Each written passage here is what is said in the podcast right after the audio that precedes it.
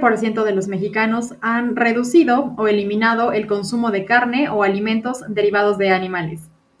Hola, bienvenidos a Perspectiva Verde, el podcast.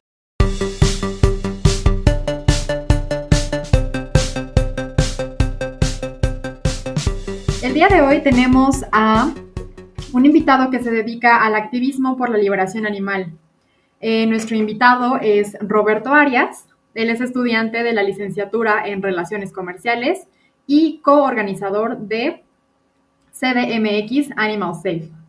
Roberto, muchísimas gracias por estar con nosotros el día de hoy. Tienes un proyecto bien interesante. Me gustaría que me platicaras un poco eh, para comenzar, ¿cuándo consideras que comenzó tu interés por el cuidado del planeta en, general? Mi interés por eh, cuidar el medio ambiente eh, inicia justamente cuando me doy cuenta que todos mis hábitos o todas mis actividades cotidianas pues tienen un impacto y ese impacto es completamente negativo hacia pues nuestro planeta, ¿no? Hacia el lugar en donde vivimos. Entonces, justamente el estar como en contacto con información que comencé a buscar, me di cuenta eh, que, pues realmente tenía que, hacer un cambio. Y justo un cambio era eh, el ahora cambiarme a una dieta basada en plantas. Eh, y bueno, evidentemente por respeto y también por justicia hacia los demás animales. pues la industria ganadera, hay muchos estudios que demuestran que es la, principal causa de, de, la crisis climática que estamos viviendo. Eh, pues porque evidentemente gasta eh, millones de litros de agua y bueno, evidentemente pues esto tiene eh, también un impacto en, la producción de dióxido de carbono y pues prácticamente de ahí nace como mi interés y bueno después me enfoco completamente al movimiento por la liberación animal. Sí, está bien. Y por ejemplo, em, ¿cuál fue como tu primer acercamiento que tuviste como a, digamos, a estos temas de, pues sí, la, lo que implica la, ganadería o la producción en general de productos de origen animal? Pues una vez eh, informándome y buscando eh, justamente videos, documentales y también leyendo algunos libros que en ese momento tenía a mi alcance, pues el primer acercamiento eh, que tuve ya como tal con el movimiento por la liberación animal fue justamente con la organización con la que ahorita pues participo, que es Animal Safe. Y bueno, justamente me encontré con videos de ellos que iban a, los mataderos y justamente documentaban lo que pasaba justamente en esos lugares, ¿no? después me encontré con un video que creo que es el que más me impactó, en donde estaban realizando un rescate abierto. Eh, recuerdo que era un, un, becerro, lo estaban sacando de una granja láctea. Y justamente eh, ahí fue cuando me topé con la realidad, ¿no? Sabía que estaba rescatando a ese becerro de mí y, y, y, pues en general de todas las personas que, que, consumían o que financiábamos pues esa industria. Entonces, eh, el ver estos videos me di cuenta que, que pues eh, los demás animales están aquí con nosotros y no para nosotros y pues el utilizarlos o, o el o el creer que ellos están como a disposición de nosotras y de nosotros, pues es violento y completamente injusto me imagino, entonces quiero yo pensar que te fue como, que te fuiste tú sumergiendo cada vez más, ¿no? En, el tema, informándote, investigando, no sé, quizás hablando con personas que ya estaban en, este movimiento o en este ámbito. Y, fue cuando tú tomaste la decisión, bueno, de, en primer lugar, de, cortar de tajo el, consumo de, pues, de cualquier producto de origen animal, ¿no? Y además de involucrarte como un paso más allá y bueno, en este, en este sentido, digamos, como el cambio que tuviste ah, en tu alimentación fue completamente, digamos, como radical, así como que un día despertaste y dijiste, ya, no más carne, no más productos animales, o lo hiciste gradualmente, o cómo fue que tuviste como esta transición? Claro, sí, fue de forma eh, gradual. Primero sí dejé de, consumir absolutamente, digamos, toda la, la carne y lo, lo que más, eh, o sea, digamos que lo que dejé al último fueron los productos lácteos. Y es cuando digo que tuve como mi choque de realidad cuando vi el, el video en donde estaban rescatando al becerro de una granja láctea fue eso, porque sabía que yo todavía estaba financiando esa industria y que evidentemente todavía estaba causando como pues un problema, ¿no? Justo cuando estaba realizando la, la transición y es, es algo que, eh, por ejemplo, seguimos o las personas siguen eh, confundiendo, es realmente el término de veganismo. Eh, las personas siguen creyendo que es una moda, que es como solamente un, digamos, como un régimen alimenticio o que pues realmente es un estilo de vida. Sin embargo, el ser vegano es toda una política, es, es, es toda, es, es por ética eh, estamos en contra de la explotación animal y evidentemente intentamos y, señalamos todo tipo de injusticia que viven los demás animales. Entonces, eh, cuando yo dejé de comer carne, eh, justamente también hubo una temporada en donde estuve cegado a estos productos. Por ejemplo, cuando vas al súper y encuentras alguna opción de lácteo, pero dice que es de libre pastoreo, ¿no? O encuentras eh, justamente huevos y dice que, son libres de jaulas. Entonces, creo que eh, estuve cegado ante esto porque creía que los animales tenían un mejor trato. Y bueno, ya después informándome sobre esto, fue cuando dejé los lácteos también fuera como de, de mi plato o de, o de mi dieta diaria, porque pues al final no es como el trato que le den a los animales, sino pues el uso que, que, que les dan. Los animales no, no están aquí para, pues para servirnos. Al final todo lo que, o sea, sus cuerpos, sus pieles, eh, sus plumas, sus huevos y su leche, pues evidentemente les, les pertenece a ellos y, y, no a nosotros como animales humanos. Sí, toda la razón. Yo creo que es justamente que, que uno empieza como a tomar conciencia, ¿no? Quizás de, pues de los hábitos que tenemos en todos los ámbitos, ¿no? Tanto en la alimentación como en entretenimiento, incluso en, en la ropa, este, muchas cuestiones que, yo creo que te va ampliando lo, grande o la magnitud de, lo que implica tener a los animales como en esta posición, en esta posición que están como para servirnos. Y, bueno, sí, justo como comentas, eh, es, es, yo creo ir haciendo un proceso gradual y que conforme transcurre el tiempo y conforme conoces más, te vas limitando más, ¿no? Como a ciertas cosas o, enfocándote hacia algo en particular, que, bueno, fue como tu caso, ¿no? Eh, porque ya después de esto, eh, quiero yo pensar que, una vez que cambiaste tus hábitos, fue que decidiste entonces ser un activista, ¿no? ¿Qué, ¿Qué, representa para ti el ser activista?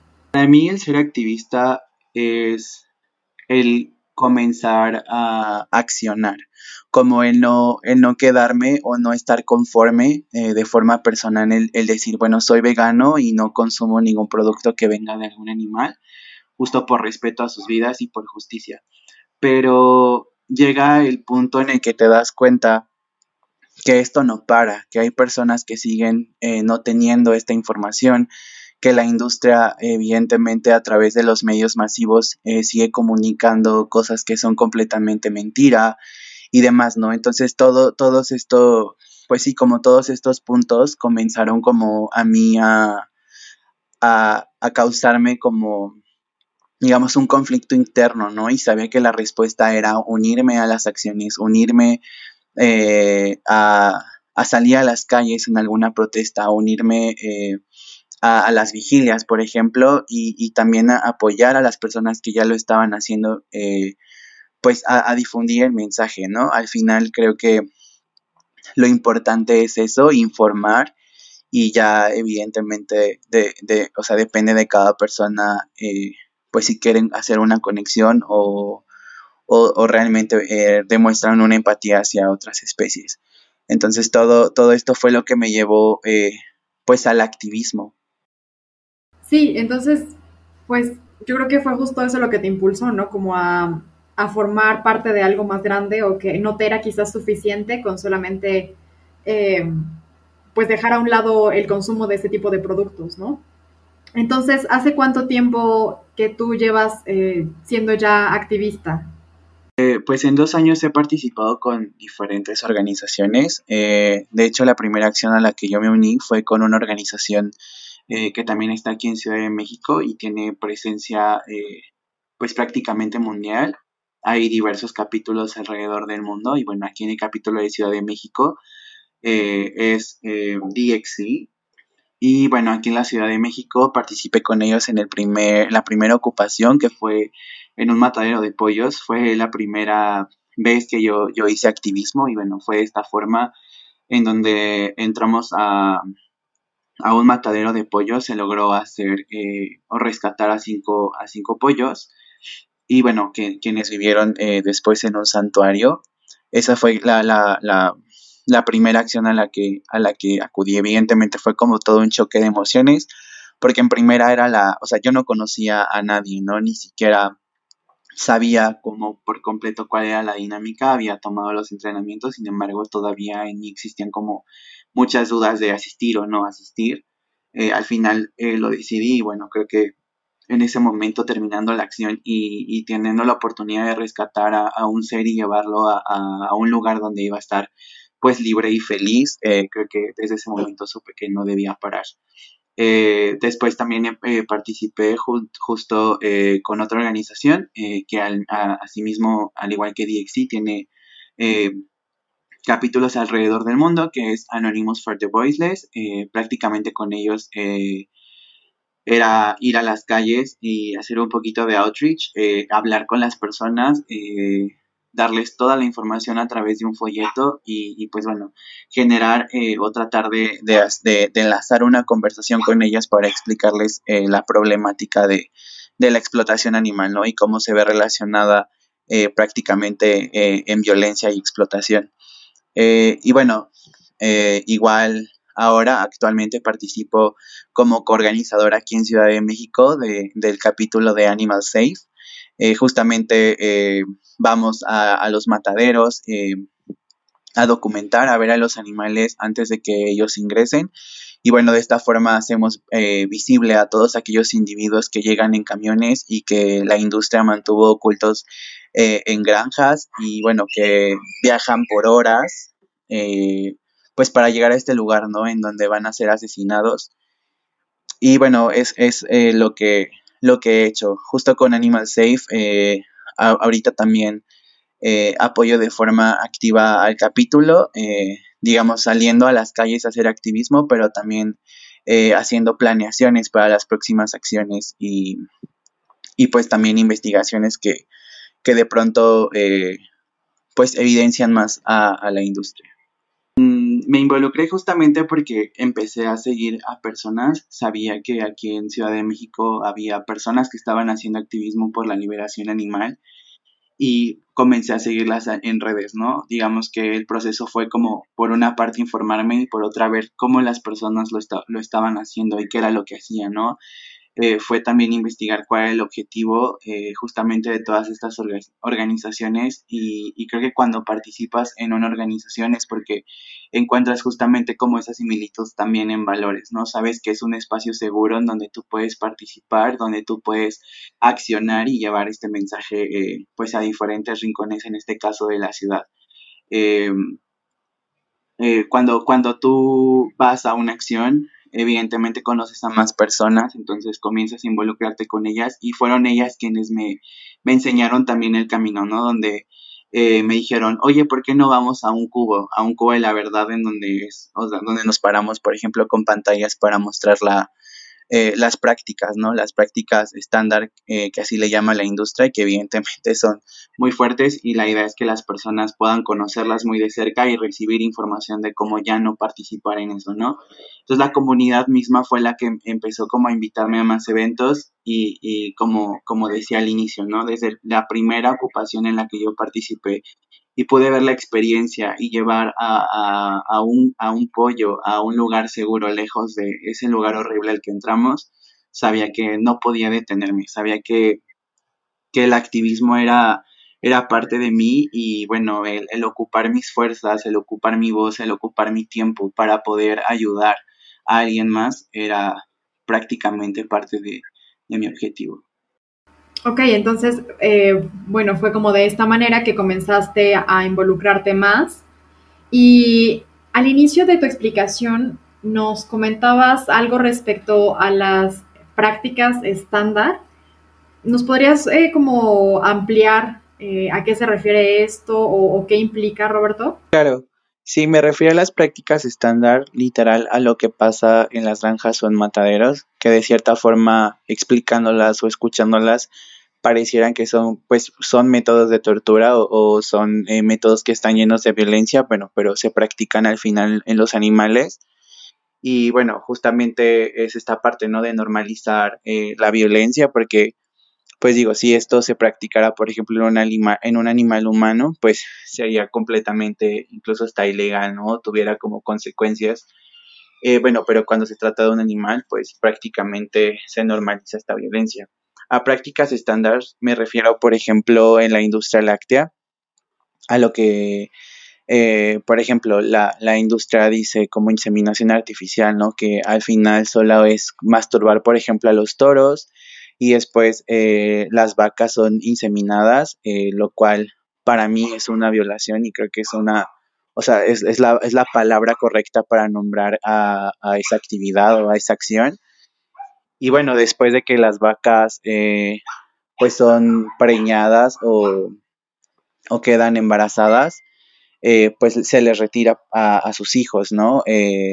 antes de que pues ellos puedan como beber la leche, la, la industria les retira a sus becerros para después eh, transportar a la mamá a, a, estos lugares o a estos centros en donde van a ser ordeñadas pues por mucho tiempo, ¿no? Y cuando prácticamente la leche se agota, pues vuelven a, a, a entrar una vez más a ese proceso, ¿no?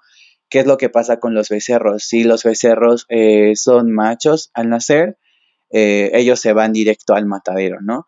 Ellos se van al matadero y son vendidos como carne de ternero, por ejemplo pero eh, en el caso de las hembras, ellas van a repetir el mismo ciclo que su, que su madre. Eh, van, a, van a ser alimentadas, van a crecer y después van a, servir eh, pues para la industria como máquinas de leche. Entonces, también lo que pasa en los mataderos, ¿no? los diferentes procesos de matanza que incluso hasta la ley o, o las normas que regulan estos lugares dicen que son eh, o sea, son procesos o métodos humanitarios, ¿no? Pero ah, la cuestión aquí es de que, pues realmente el asesinar a nadie o no hay un método humanitario para asesinar a alguien más, ¿sabes? O sea, yo no podría llamarle humanitario a degollar a un cerdo, a, a meter su cuerpo en agua hirviendo, por ejemplo, o colgar eh, de las patas a los toros, o golpearlos con un mazo en la frente para que pierdan como prácticamente toda la movilidad y demás. O sea, es lo que realmente pasa en los mataderos y, por más que las normas nos digan que esto es humanitario, pues no, simplemente asesinar a alguien que quiere vivir y, que tiene los mismos, o sea, que debería tener los mismos derechos que al igual que los animales humanos y, y merecen libertad y respeto para sus vidas, pues no, no hay como nada humanitario ahí. Y bueno, podría eh, seguir como mencionando más prácticas, ¿no? Como pasa en la industria eh, peletera o la industria de las pieles, lo que pasa incluso también en otros lugares que normalizamos mucho y que para mí representan cárceles para los animales y con esto me refiero a los acuarios y a los zoológicos, ¿no? Estamos pasando en una, en una pandemia en la cual pues ya todas las personas estamos como pues cansadas, agotadas, queremos salir, queremos continuar con nuestras actividades, queremos ver a nuestros familiares, reencontrarnos con amigos y, y ahora sí como comenzar eh, nuestra vida en la normalidad, por ejemplo. Pero bueno, ¿qué pasa con todos estos animales? O sea, al final ellos van a permanecer en esos centros hasta que hasta que mueran, hasta que se enfermen y sean desechados. Y bueno, cuando ellos sean desechados, va a venir un animal eh, nuevo a reemplazarlo que también va a ser confinado, encerrado en jaulas o, en, o lugares que, que, es, bueno, según dicen, ¿no? Que tienen como, o sea, son adecuados o son aptos eh, según a su ambiente, pero bueno, en general nunca, o sea, nunca va a ser así. Entonces, realmente la violencia se encuentra en diferentes industrias eh, para diferentes usos. Creemos que los animales son nuestra vestimenta, creemos que los animales son nuestra comida, que son nuestro entretenimiento, son diversión, incluso hasta el deporte, ¿no? O sea, lo vemos en las prácticas, por ejemplo, aquí en México, las peleas de gallos, eh, todavía eh, las corridas de toros, las montas con toros, con caballos Y bueno, o sea, realmente creemos que los animales son nuestros esclavos y están aquí para servirnos de cualquier forma que, que nosotros como humanos pues queramos o necesitemos, por así decirlo. Claro, entonces, bueno, como comentabas, hay prácticas estándar de, de matanza, ¿no? Que, que, supuestamente son, sí, para evitar como el sufrimiento a los animales, etcétera, pero bueno, justo lo que tú dices es, pues es el punto importante, ¿no? No hay una manera humanitaria ni, ni ética de, de, llevar a cabo estas acciones. Y, y bueno, tú ya te has desenvuelto como en este, en este movimiento, pero ¿por qué decidiste enfocarte en la liberación animal y como en tratar de, de detener o hacer tu parte respecto a este tema? Claro, pues yo decidí enfocarme al movimiento por la liberación animal, porque sé que todas las luchas son importantes y ninguna lucha debe ser invisibilizada al final, pues todas convergen en un punto que es abolir todo tipo de violencia, todo tipo de opresión, pero pues cuando, o sea, cuando fui informándome y así vi que había otras personas ya luchando por otras causas, ¿no? Luchando por, por, por abolir otra, otro tipo de violencia y prácticamente los animales quedan como en segundo término, ¿no? Entonces eh, decidí por eso enfocarme en la liberación animal para unir fuerzas con las, con las personas que están haciendo también este trabajo o, o están saliendo a las calles a hacer protestas para, para apoyar a los animales en su lucha, ¿no? Porque al final yo he visto a los animales en granjas, yo he visto a los animales en los mataderos y ellos luchan por su vida hasta el último segundo. Entonces creo que eh, el ocupar mi fuerza, el ocupar mi voz para hacer más fuerte esos gritos que se escuchan en esos lugares y llevarlos a las personas eh, y, y, darles como toda la información que necesitan, creo es, es lo que es por eso que me enfoco en, en la liberación animal. Y por ejemplo, bueno, ya vimos un poco que, que realmente eh, el uso de los animales en, muchos, en muchas esferas, pues está presente, ¿no? Tanto en la cuestión alimenticia como en la cuestión de entretenimiento, eh, en la vestimenta, etcétera. Pero, ¿cuál crees tú que es uno de los puntos como más importantes o sí, los que, eh, de los puntos más relevantes que, que a lo mejor en, en, tu experiencia como activista te has, eh, te has encontrado con que, con que ese punto es como más, más delicado o es un poco más difícil de, de lograr un cambio, como en qué esfera de, pues sí, de, de todo este consumo animal en general que, que tenemos como sociedad. Claro, de pronto hay avances y, son notorios, por ejemplo, la mayor parte de la población está en contra de las corridas de toros, ¿no? Porque pues prácticamente no es un deporte, sino es solo una actividad violenta que, que en realidad no tiene sentido eh, seguir haciéndolo, o sea, eso no representa una cultura, asesinar a alguien que tiene el mismo derecho que nosotros a vivir no, no es cultura, ni, ni es divertido, ni es un deporte, ni es una práctica que es aceptada. Entonces, creo que eh, personalmente, o sea, creo que cualquier uso que tengan los animales es incorrecto o es injusto, pero cuando tocamos la parte alimentaria, o sea, la, la, la esfera como tú lo nombraste de la alimentación, cre creo que es donde las personas eh, no, no quieren salir de, de, de, esa esfera, no quieren cuestionar sus hábitos, no quieren cuestionar sus privilegios y lo estamos pasando justo en esta pandemia, ¿no? Eh, cuántos estudios no, no, existen y cuántos eh, estudios no comprueban que la industria ganadera o el tener confinados a los animales en granjas, laboratorios, mataderos ha desatado pandemias.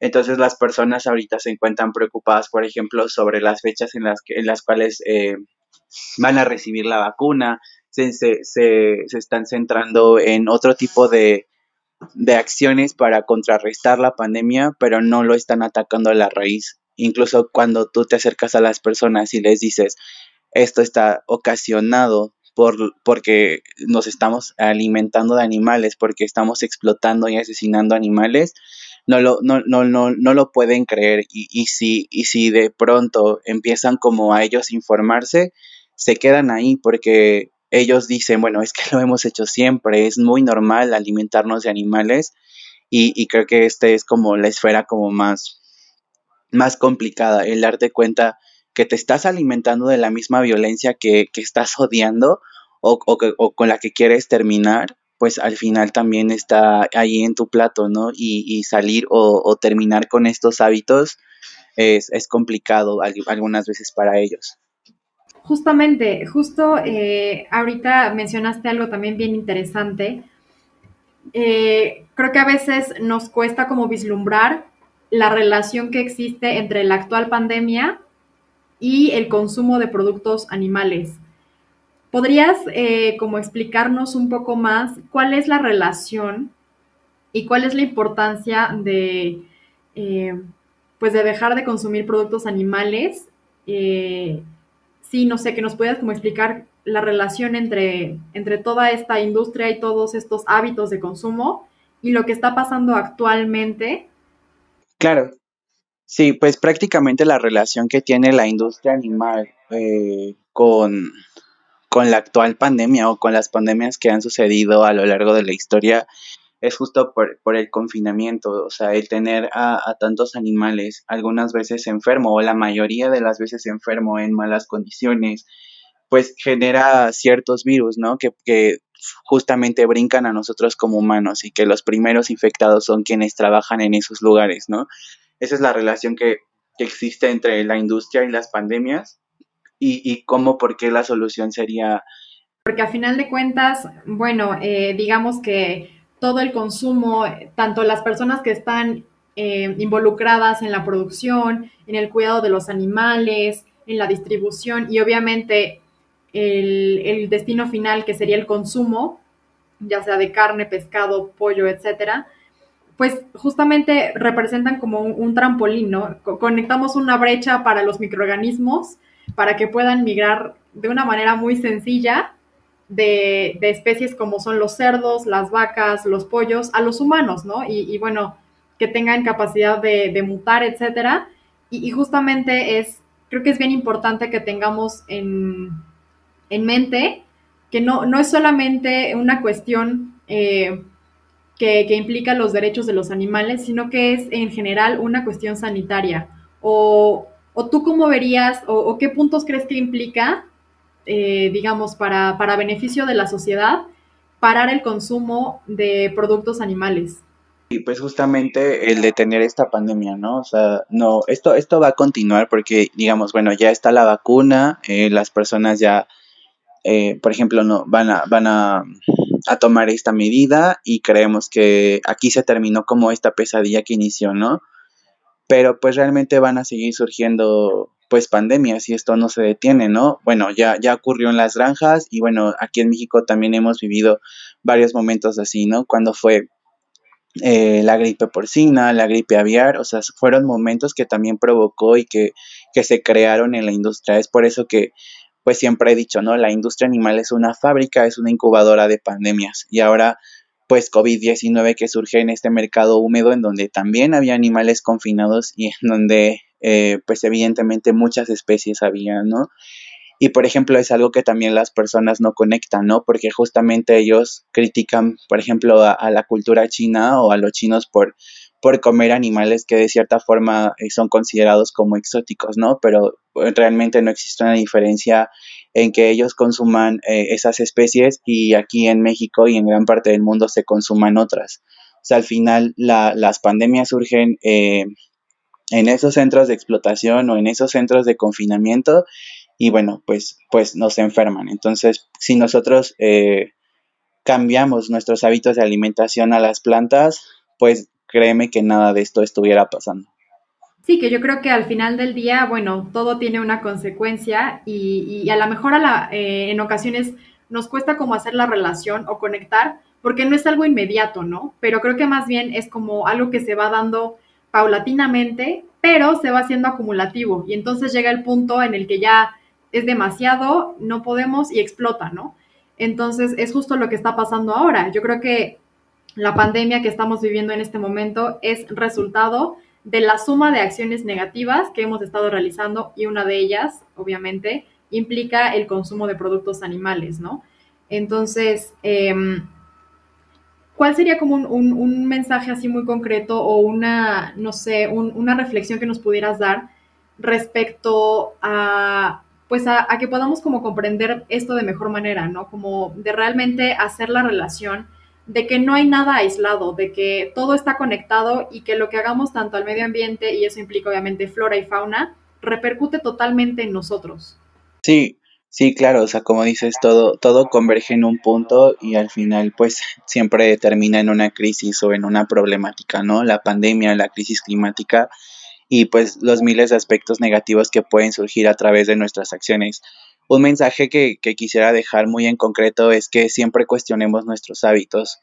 O sea, que, que, al momento de que nos sentemos, por ejemplo, frente a nuestro plato donde hay un cadáver o donde hay un pedazo de carne y pensemos de dónde viene o, qué tuvo que pasar o, cuál fue el proceso para que eso llegue a nuestros platos, ¿no? y evidentemente eh, el ser más consciente y, y ver que, que, todos nuestros hábitos están afectando de cierta forma y podemos como reducir con, con absolutamente eh, pues nuevos hábitos, ¿no? Sé que algunas veces podría parecer complicado porque justamente lo vemos normal, es una práctica que hacemos día a día, pero cuando cuestionamos realmente todo lo que hacemos nos vamos a dar cuenta que no estamos actuando de la mejor manera.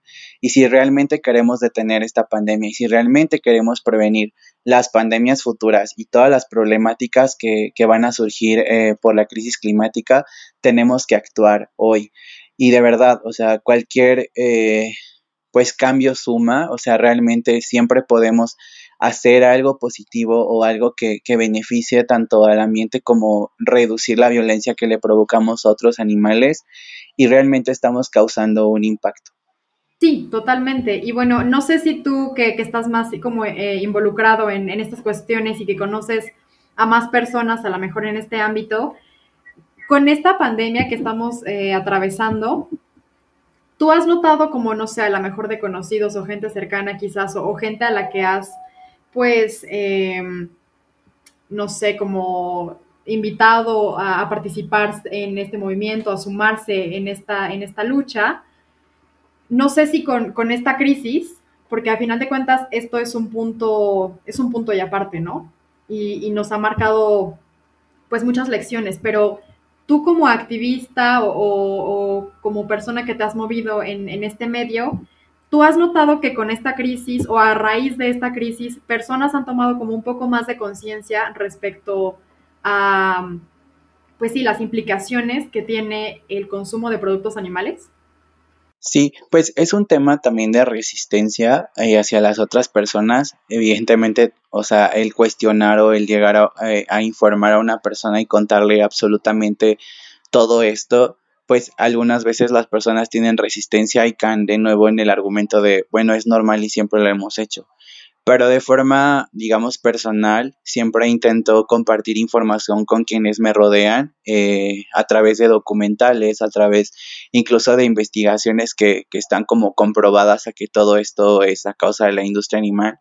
Y sí he notado, eh, pues, un impacto, ¿no? Siempre hay personas que me regresan, por ejemplo, el mensaje diciendo, no entendí esta parte o me puedes eh, como mandar más información sobre esto.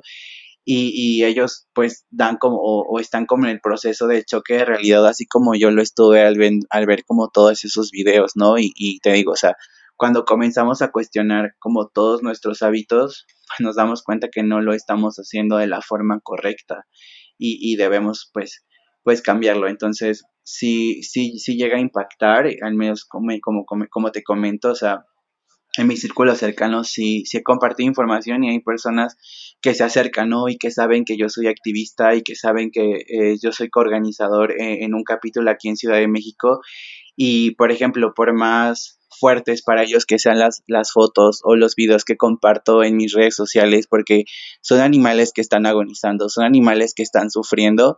Al principio sí, sí representa como una, o sea, por ejemplo, me, personas me han dicho como, esto es, eh, esto no se va a terminar, ¿no? O sea, ni siquiera va a reducir porque es, es con lo que nos alimentamos. ¿Qué vamos a hacer si sacamos a los animales de nuestro plato, ¿no? O sea, siempre existen este tipo de comentarios, pero también hay personas que me escriben y dicen, eh, oye, vi el video o vi la foto que cargaste y, y me da mucha tristeza y me siento mal. Y cuando dices me siento mal es porque ese, ese sentimiento o esa emoción que, que, te está provocando, debemos escucharla y es lo que nos va a ayudar a hacer la conexión y empatizar con esas especies. Entonces, así como puede haber como muchas personas en resistencia o muchas personas que, que no, no quieren en ese momento realizar un cambio, si hay personas que se acercan y me preguntan y quieren como conocer más, ¿no? Y justamente hay personas que, que, van a las vigilias o que asisten como no veganos a las vigilias y al estar frente a la violencia, pues se dan cuenta o, reafirman, ¿no? Que pues realmente necesitamos cambiarlo. Y sabes que acabas de decir algo bien importante, que justamente como el hecho de compartir e informar y justamente eh, hacer, hacer llegar o, o hacerles conocer a otras personas este tipo de información que claro que es dura, que claro que es cruda, eh, tiene justamente como, como objetivo empatizar, ¿no? Porque, bueno, tú que eres activista, yo creo que a lo mejor eh, cuando llegan a mostrar este tipo de contenido, mucha gente se pudiera sentir como señalada o como que se le quiere poner en, no sé, en, en una posición de, de malo, ¿no? Por, por decirlo de alguna manera. Pero creo que justo como comentabas, eh, hace un momento, la, la, la, necesidad de mostrar esto es para generar la empatía y hacer la conexión entre lo que es un animal y lo que somos nosotros, ¿no? Que, que somos todos seres vivos y que todos tenemos los mismos derechos. Entonces, eh, pues no sé si a lo mejor te, te ha como costado un poco de trabajo a veces mostrar este tipo de contenido o cuál ha sido como uno de los problemas que has tenido para tratar de difundir o darle, pues sí, como dar a conocer esta, esta información a otras personas. Sí, pues en realidad creo que no he encontrado la dificultad, sé que la realidad es muy cruda o pueden ser, o sea, a mí también como activista, eh, el estar, por ejemplo, afuera de un matadero, presenciando la violencia de frente y después estar documentando justo eso para llevarlo a las personas, eh, pues sí es un proceso muy fuerte, es muy triste, ¿no? O sea, el simple hecho de estar frente a un cerdo o a un toro que, eh, que pues yo sé que minutos después de que se aleje el camión, todo lo que va a suceder o toda la tortura que va a vivir en ese lugar, pues siempre me deja con el corazón hecho pedazos, ¿no? Porque en ese momento no puedo hacer más, porque no, no puedo detenerlo, pero sí puedo llevar esa foto y si puedo llevar ese video a alguien más y decir, esto es lo que está pasando y eso es lo que te están ocultando, porque en los medios masivos siempre vemos publicidad de el cerdo que está feliz adentro de un caso o la gallina que está feliz eh, porque la van a hacer alitas o porque le van a, a, a, quitar sus piernas, ¿no? O así podría haber como infinidad de ejemplos en donde siempre se presentan a los animales como felices y eso no pasa. Entonces creo que, que, por muy crudo que sea las fotos o los videos, el compartirlos, siempre lo hago con esa intención de, de que quien está del otro lado, quien los va a ver, empatice, ¿no? Y siempre intento o siempre eh, cuento mi experiencia, ¿no?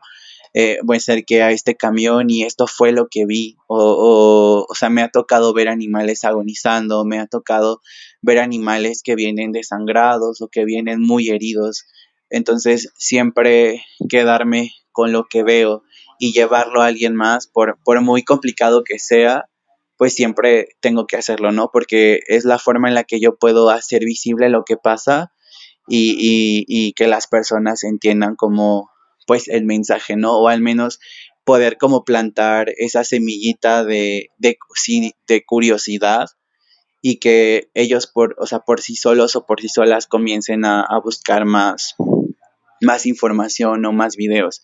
Y ha pasado, te digo, en las vigilias han llegado personas que, que dicen, es que vi, por ejemplo, un video en Facebook a, de algún en vivo que hicieron ustedes y realmente me tocó o realmente me hizo sentir que estaba haciendo algo mal o que está incorrecto y por eso me acerco para ver qué realmente es lo que pasa, ¿no? Y, y las personas terminan pues emocionalmente mal, porque también nadie quiere estar en esos lugares y, y pues de esta forma podemos hacerlos visibles, ¿no? Porque al final si nadie está yendo a esos lugares que además están alejados de, de la ciudad, eh, pues los camiones llegan, llegan y, y, nadie los reconoce como individuos, ¿no? De hecho, los animales llegan marcados como si fueran números y son procesados como si fueran producto o máquina, ¿no? Entonces, si, si nosotros no estuviéramos ahí, los camiones pues nunca paran y, y realmente nunca podemos llevar esa, esa realidad a otras personas. Claro, bueno, definitivamente es, es una labor que, pues, que se tiene que continuar haciendo, ¿no? Y eh, mencionabas que ya llevan dos años en, pues, como con este movimiento. Y no sé, ¿cuál sería, por ejemplo, uno de los logros más grandes que tú como activista has experimentado en, en estos dos años que has participado con este movimiento y con esta organización, Roberto, perdón?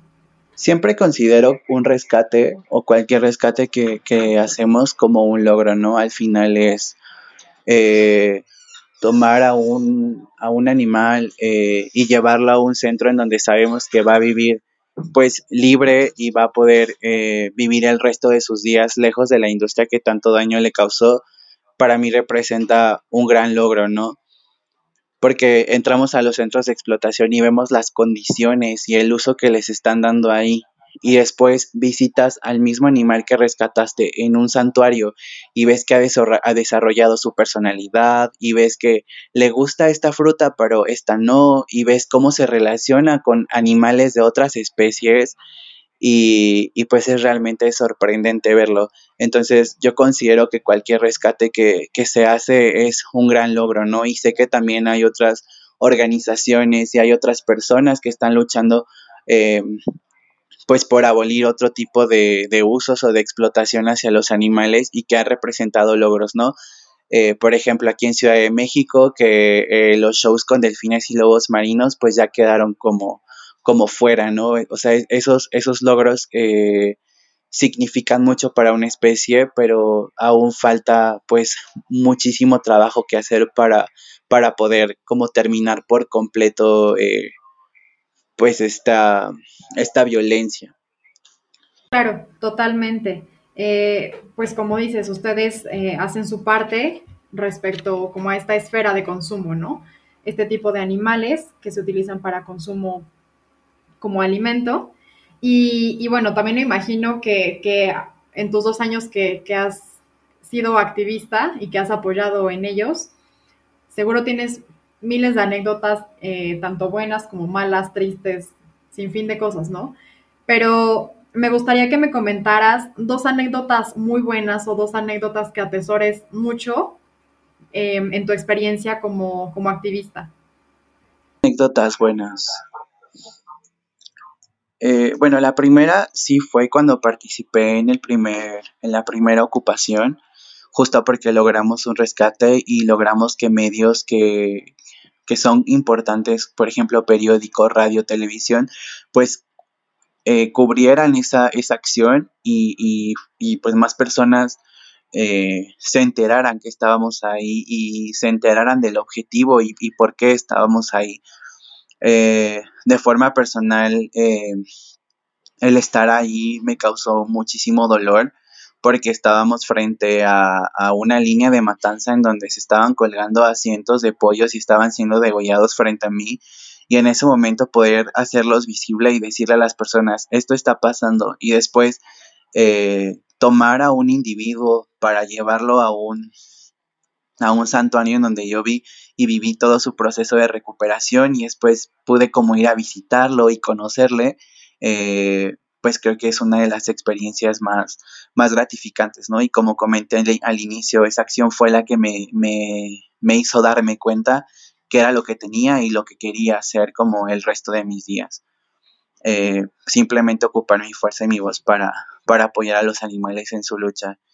Y bueno, otra anécdota eh, eh, como activista que ha sido eh, positiva es, pues sí, en general cada acción y ver que las personas realmente se unen, ¿no? Cuando yo inicié eh, en, en mi, en, o sea, por ejemplo, en casa o con los, con los círculos que yo me, me relacionaba, era el único vegano, ¿no? Y obviamente siempre pasas por todo este tipo de, de cuestiones de, ay, te falta proteína y te vas a enfermar y te vas a descompensar y eso, ¿no?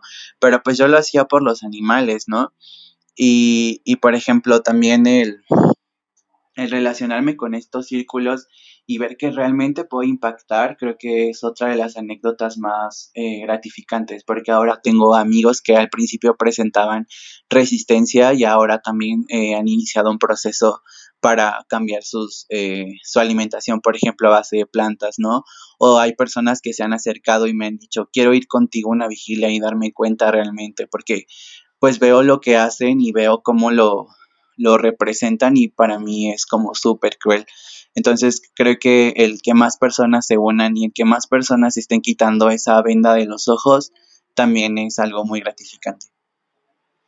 Creo que es algo que, realmente te ha de llenar, ¿no? Y, que sabes que lo que estás haciendo realmente está aportando y, está sumando, ¿no? Pero bueno, eh, como todo en, en la vida, pues siempre hay una, una parte buena y una parte mala, ¿no? Entonces, ahora vámonos con la contraparte. Platícanos un poquito sobre dos anécdotas malas que te hayan sucedido siendo activista, Roberto. Dos anécdotas malas.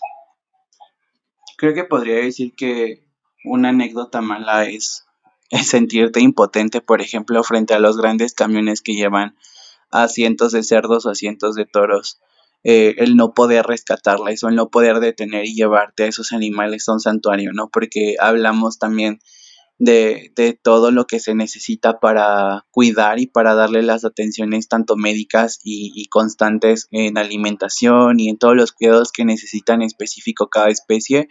Para mí siempre es como una anécdota muy mala el regresar a casa y y recordar a todos los individuos que pasaron frente a mí y el saber que en ese momento ni siquiera ya están eh, pues vivos, ¿no? Ya fueron eh, degollados y ya seguramente están en una charola eh, en el súper, ¿no? Alguien ya está consumiendo su cuerpo.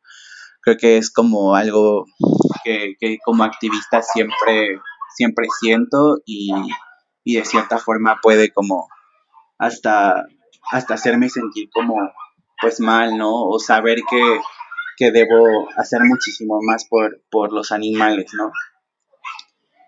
Y bueno, también pues la, la parte triste o negativa también de un rescate, ¿no? En donde, por ejemplo, ya, ya este, el animal ya está fuera de, del centro de explotación o ya, ya, ya nadie lo puede dañar y está recibiendo atención médica y al final por toda la explotación que vivió durante su vida, pues mueren, ¿no? Creo que también es, es un choque muy duro el, eh, e impotente, ¿no? De que haces todo lo posible para que ellos eh, estén bien, sobrevivan y después vivan eh, en un santuario junto a otras especies y bueno, por, por, todo el año, tanto en alimentación, en maltrato, en tortura y, y el estar, o sea, al venir de lugares horribles llenos de infecciones y eso, pues algunas veces los animales no, o sea, su, su salud no, no soporta pues tanto y aunque ya estén como fuera de estos lugares, pues, pues mueren. Creo que es como lo, lo, lo más triste. Sí, definitivamente son anécdotas, yo creo que muy difíciles, ¿no? Como de asimilar y de, pues de procesar, ¿no? Después de, después de lo que ustedes hacen como activistas y como organización, yo creo que nunca es sencillo volver a casa con, con un mal sabor de boca como, como cuando puede suceder esto. Em, pero bueno, para, para, no quedarnos en el mood un poco negativo con estas anécdotas, ahora cuéntanos y, sácanos de, de, ahorita como de esa, de esa cruda realidad con dos anécdotas divertidas o chistosas que te hayan ocurrido anécdotas graciosas que me han ocurrido. Creo que cuando convives con las especies animales que ya, eh, o sea, que ya están en libertad, conoces como cuestiones muy particulares de ellas que a veces desconocías, ¿no?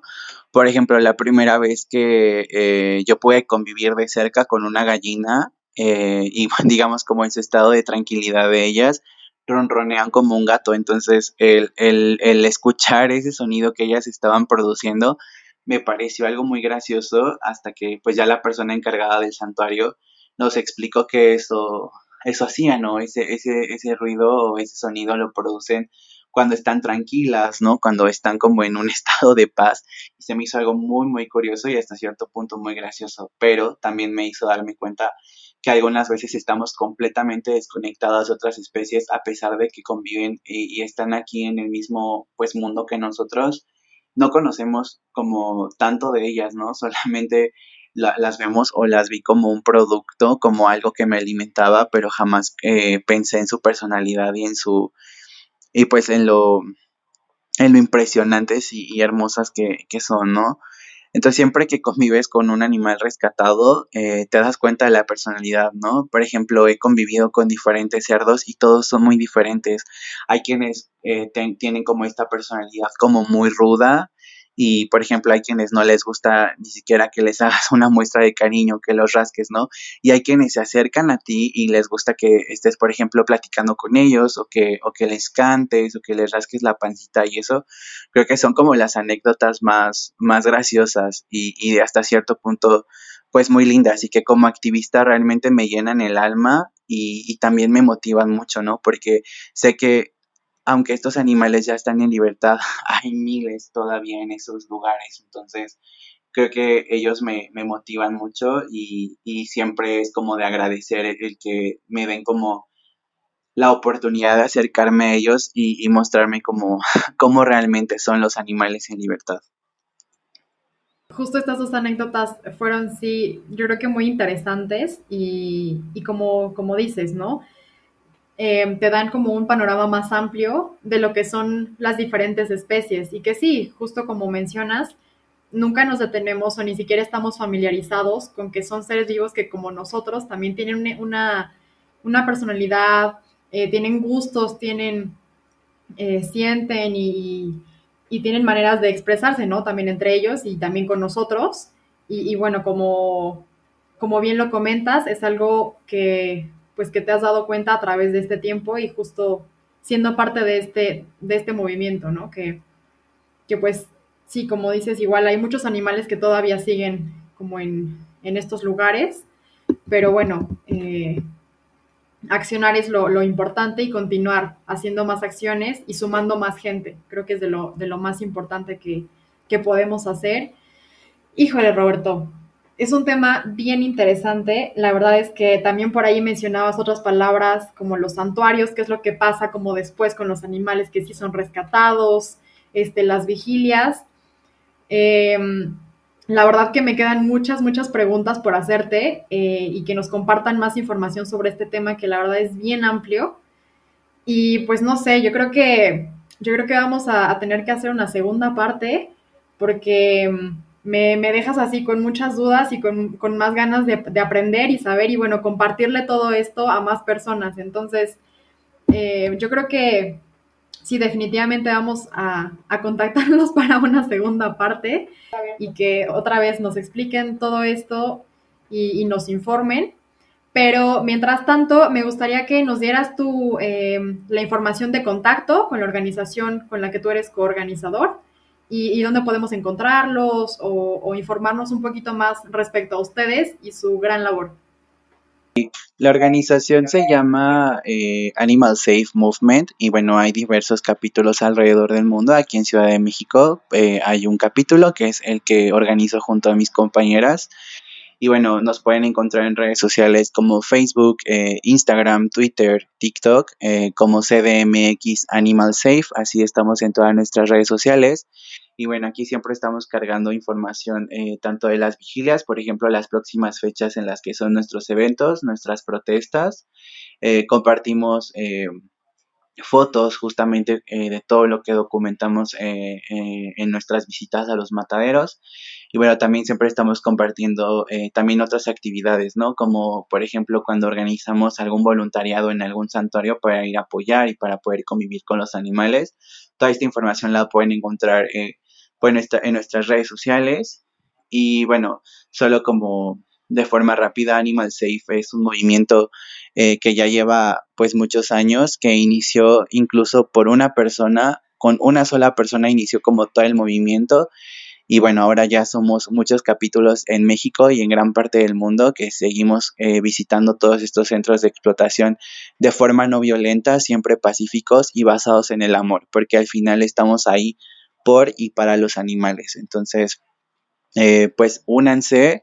Eh, realmente, o sea, si, si tienen el interés de asistir a una vigilia o, o informarse o tienen alguna duda en general de hablando de antiespecismo, hablando de veganismo, pueden escribirnos a las redes sociales y con mucho gusto podemos compartirles también información. Parece excelente. Y bueno, por último, eh, Roberto, me encantaría que nos dieras un mensaje, así como final para, para el auditorio respecto a este tema. Em, y, como, sí, no sé, recapitulando quizás un poquito sobre lo que nos comentaste o un mensaje que tú quieras transmitirles sobre todo esto. Pues el mensaje que me gustaría dejar a la audiencia es que así como nosotros sentimos amor, sentimos miedo, sentimos dolor, sentimos angustia y también sentimos felicidad, los demás animales también lo sienten porque son seres conscientes como nosotros.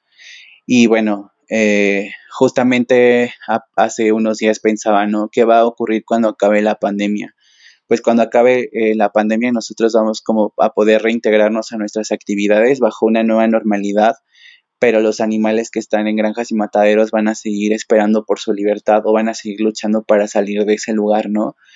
Entonces el mensaje que, quiero dejar es como siempre, eh, o sea, cuestionar nuestros hábitos, pensar realmente si lo que estamos haciendo está impactando de forma positiva o negativa y, y darnos cuenta que los animales están aquí con nosotros y, y pues no para nosotros, ¿no? Y el explotarles, confinarles o incluso asesinarles pues es violento y, te hace parte también a ti de, financiar esta industria. Entonces, siempre hay que, hay que pensar, siempre hay que empatizar con otras especies y hacerlo mejor eh, de nosotros y, con todas estas acciones podemos eh, impactar de forma positiva y detener pues todas las problemáticas que actualmente estamos viviendo. Entonces, creo que es ese mensaje, eh, siempre pensar en que eh, también los animales eh, sienten al igual que nosotros y si tú y yo tenemos derecho a vivir y tenemos derecho a la libertad, ellos también deberían tenerlo. Pues muchísimas gracias por compartirnos y por hablarnos sobre este tema, que, justamente es, yo creo, uno de los, temas medulares, eh, tanto para cuestiones medioambientales como para el bienestar de la sociedad en general. Eh, sí, definitivamente yo creo que lo estaremos viendo de nuevo por acá, porque, bueno, creo que hay más información que, que ustedes nos podrían compartir, información muy valiosa. Y pues a todo el auditorio, muchísimas gracias por escucharnos. Recuerden visitar nuestra página web, perspectivaverde.com.mx, seguirnos en Instagram, estamos como arroba perspectiva verde. También todos los eh, enlaces y la información respecto a Roberto y la organización en la que él participa, se los dejamos en la descripción del programa, igual pueden darles una revisada por ahí. Mi nombre es Ingrid agradezco a Rodrigo González en producción. Excelente semana y nos vemos en el siguiente episodio. Adiós.